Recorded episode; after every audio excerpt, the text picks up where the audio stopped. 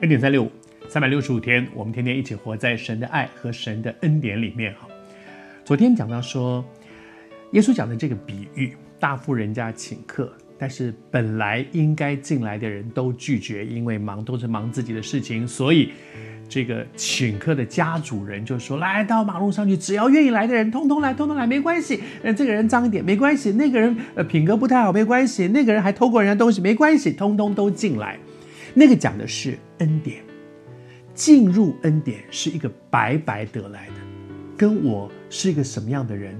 我因为我们都是达不到那个标准的人，我们原来都没有份的，现在呢，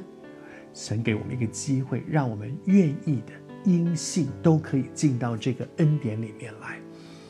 但是进来之后呢，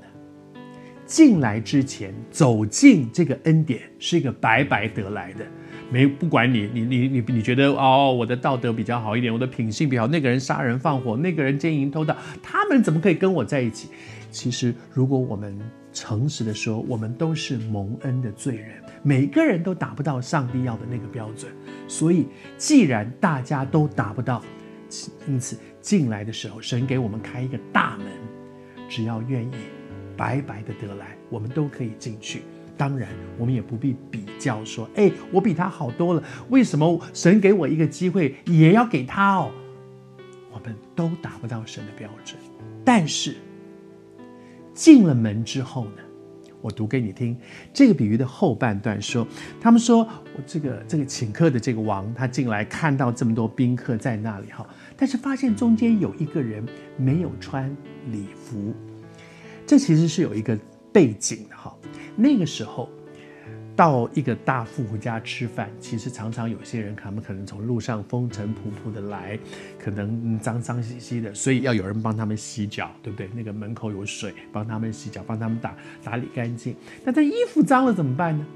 常常主人会准备礼服，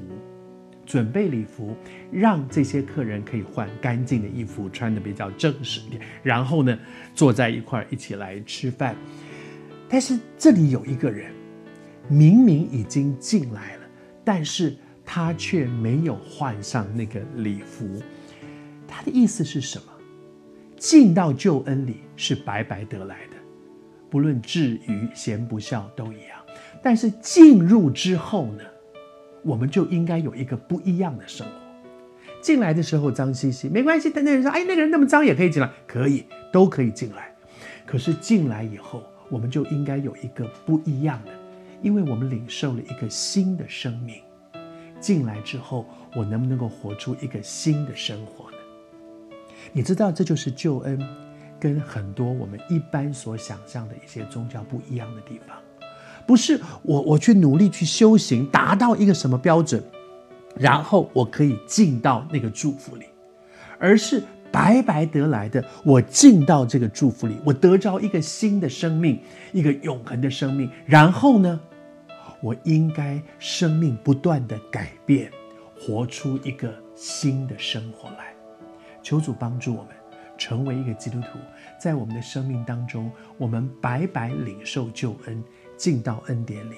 可是接下来，不是我在天堂定了一个位子了，从此以后我就这样过日子，随便了，无所谓了。而是我们可以靠着神的恩典有新生命，